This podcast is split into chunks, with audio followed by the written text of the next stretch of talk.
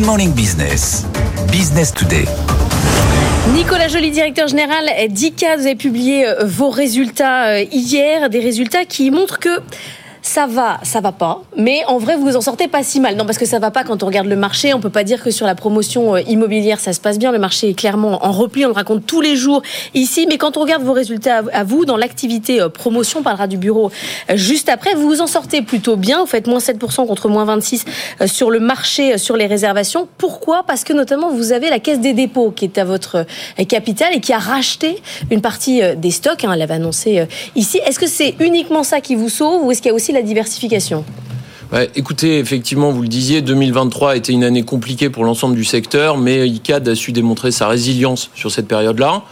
Si on se concentre sur la promotion, effectivement, on a été capable de tenir un chiffre d'affaires, de contenir l'impact sur nos marges de la forte remontée des taux et de compenser la baisse des, euh, des ventes aux particuliers par une bascule sur les ventes en bloc aux institutionnels. Donc certes des acteurs du monde des bailleurs sociaux et CDC Habitat a pris sa part mais comme auprès de l'ensemble des acteurs, vous avez également Action Logement. Et puis aussi, vous avez des investisseurs institutionnels sur le logement intermédiaire notamment, ou euh, du logement intégré. Vous avez des résidences étudiantes avec lesquelles on travaille beaucoup, des acteurs de résidences gérées. Donc tout ça nous a permis de contenir, je dirais, l'impact de la forte remontée des taux et d'appuyer les chiffres que vous indiquez là. Et en parallèle, on a mené un travail extrêmement profond de relisting de l'ensemble de nos opérations. C'est-à-dire c'est une sorte d'action vérité. Euh, vous avez défini votre plan stratégique à 5 ans et vous dites dans mes stocks de bureaux, j'ai 15% de bureaux je ne peux pas les vendre. Objectivement, je peux pas les vendre. Il faut que j'en fasse autre chose. Ils sont trop loin du RER. Ils sont à plus de 15 minutes à pied. J'en fais autre chose. C'est ça?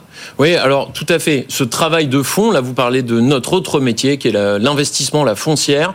On a mené, moi j'ai rejoint ICAD il y a 10 mois, un travail en profondeur avec les équipes pour s'intéresser à notre patrimoine. On disait beaucoup de choses sur le patrimoine d'ICAD. La bonne nouvelle, vous parliez de 15%, mais on a plus de 85% de nos bureaux qui, selon nous, remplissent les critères de ce que veulent nos clients. Nos clients sont les entreprises du CAC 40, tels quels, euh, comme ils sont aujourd'hui. Il y a une partie de travaux qu'il faudra faire, mais globalement, ils répondent aux critères. Les critères, c'est quoi? C'est une bonne accessibilité, c'est transport en commun. C'est ça la centralité. Vous êtes à moins de 10 minutes du RER, e moins de 10 minutes du métro.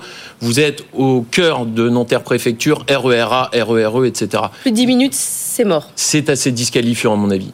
Vous avez des enjeux. ces bureaux alors Alors, ça c'est ça c'est l'autre enjeu. Effectivement, on les transforme. Et là, la force d'ICAD, c'est d'être capable d'avoir la boîte à outils de la promotion pour en faire autre chose. Parce qu'on pense que ces bureaux qui sont mal localisés ou qui n'ont pas les critères ESG nécessaires, qui n'ont pas les services, qui n'ont pas la flexibilité, il faut en faire autre chose. Et là, on en fait des choses différentes. Plusieurs exemples.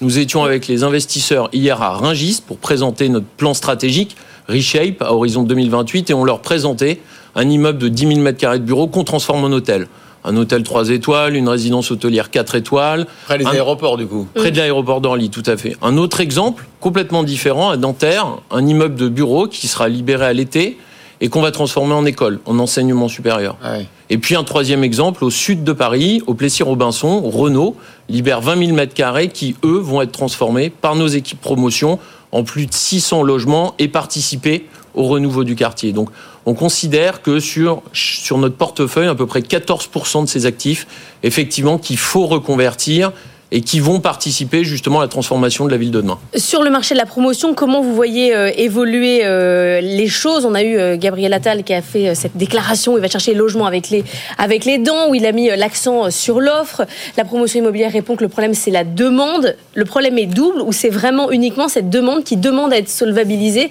On avait des bonnes nouvelles ce matin, et Marie-Cœur de Roy qui nous racontait que sur les apports, ça commençait un peu à se détendre. écoutez, non, il y a un double problème. Il faut travailler l'offre et toutes les annonces faites vont dans le bon sens. On va dans le sens de la simplification. Vous parliez de transformer les bureaux en logements. Tout ce qui peut permettre de le faciliter, d'aller plus vite, c'est une bonne chose. Densifier, c'est également une bonne chose. Mais effectivement, il y a un sujet sur la demande également. Il faut, Parce y a les stocks. il faut resolvabiliser. Alors les stocks, on les a peignés justement. Euh, on a réduit, nous, on a décalé de 40% les mises en chantier qu'on avait initialement budgétées cette année. Sur la demande, vous dites recevabiliser, ça, ça, vous n'avez pas de maîtrise là-dessus, vous? Bah, on a, on a, Non, on n'a pas, nous, on n'a pas de maîtrise. Effectivement, nous, on peut travailler sur nos opérations, nos prix de revient. Est-ce que vous pouvez baisser les prix, par exemple? Est-ce que c'est -ce c'est vraiment des coûts fixes dans l'immobilier ou est-ce que parce qu'on va desserrer la contrainte, on peut espérer qu'il y a un petit, une petite baisse des prix de l'immobilier neuf, par exemple? On est, on est dans un champ de contrainte malgré tout. Vous avez un foncier qui se vous avez des coûts de construction qui augmentent. Il faut embarquer, et ça c'est une vraie conviction chez nous, les enjeux de la transformation écologique soit le bas carbone ou la biodiversité. Coûts, alors? Tout ça vient, bah, il faut arriver à les contenir, ça c'est l'enjeu à court terme, et à long terme, il faut surtout se réinventer pour construire différemment. C'est-à-dire qu'on a construit euh, comme avant jusqu'ici, il faut être capable d'embarquer des nouvelles façons de faire, du hors-site et autres, qui vont nous permettre de travailler le prix de revient. Mais néanmoins, il faut être capable de soutenir la demande, soit auprès des particuliers ou que ce soit auprès des institutionnels aussi, qui viennent investir bah, bailleurs sociaux, mais également dans le logement intermédiaire que je vous évoquais. Vous voyez, cette année, on a vendu quasiment 70% à des institutionnels, alors qu'historiquement, on était plutôt à 50%. On en parlera avec euh, Jean-Marc Gagne tout à l'heure. Euh, le plafonnement euh, du livret A, qui a été confirmé par le Conseil d'État à 3%, c'est une bonne nouvelle justement pour vos acheteurs que sont oui, les tout à fait, c'est une bonne nouvelle. Ça leur permet, ça recrée de la solvabilisation. Ils sont capables de se financer. C'est ce qui a permis notamment, si les plans d'action, vous, citiez, vous citiez CDC Habitat, Action Logement, ça les a solvabilisés. Il faut financer justement ces acteurs institutionnels qui viennent soutenir la demande parce qu'on a besoin de logements. Clairement. 2003, on, on, laisse passer quoi. Enfin, on fait encore un peu le, 2024. Ah, 2024. Oui, 2023, c'est fini. Non, là, on, il, quoi votre Il faut rien laisser passer. Il faut se battre. Il faut être sur la brèche. Et c'est ce que font les équipes. Euh, mais effectivement, 2024 va être une année assurément compliquée. Mm. L'environnement reste incertain. Les taux ont atteint un pic. On n'a pas encore de visibilité sur le moment où ils vont redescendre.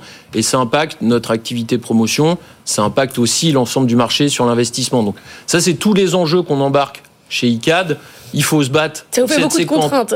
Oui, mais la contrainte, ça suscite la créativité. Alors justement, on a essayé d'être créatif parce que même si on a une séquence court terme qui est défensive, il ne faut pas pour autant renoncer. Donc on essaye, nous, de se projeter au-delà. Sur 2028, on porte les enjeux de la ville 2050 et on a quelques beaux exemples justement qui étaient cités, euh, je pense à Lajalère à Bordeaux, mmh. on avait, euh, qui était retenu dans les 22 territoires engagés pour le logement. Voilà, ça, ça porte nos convictions la ville mixte de demain est durable. Merci Nicolas Joly, directeur général d'ICAD. Il va falloir faire le dos rond en 2024.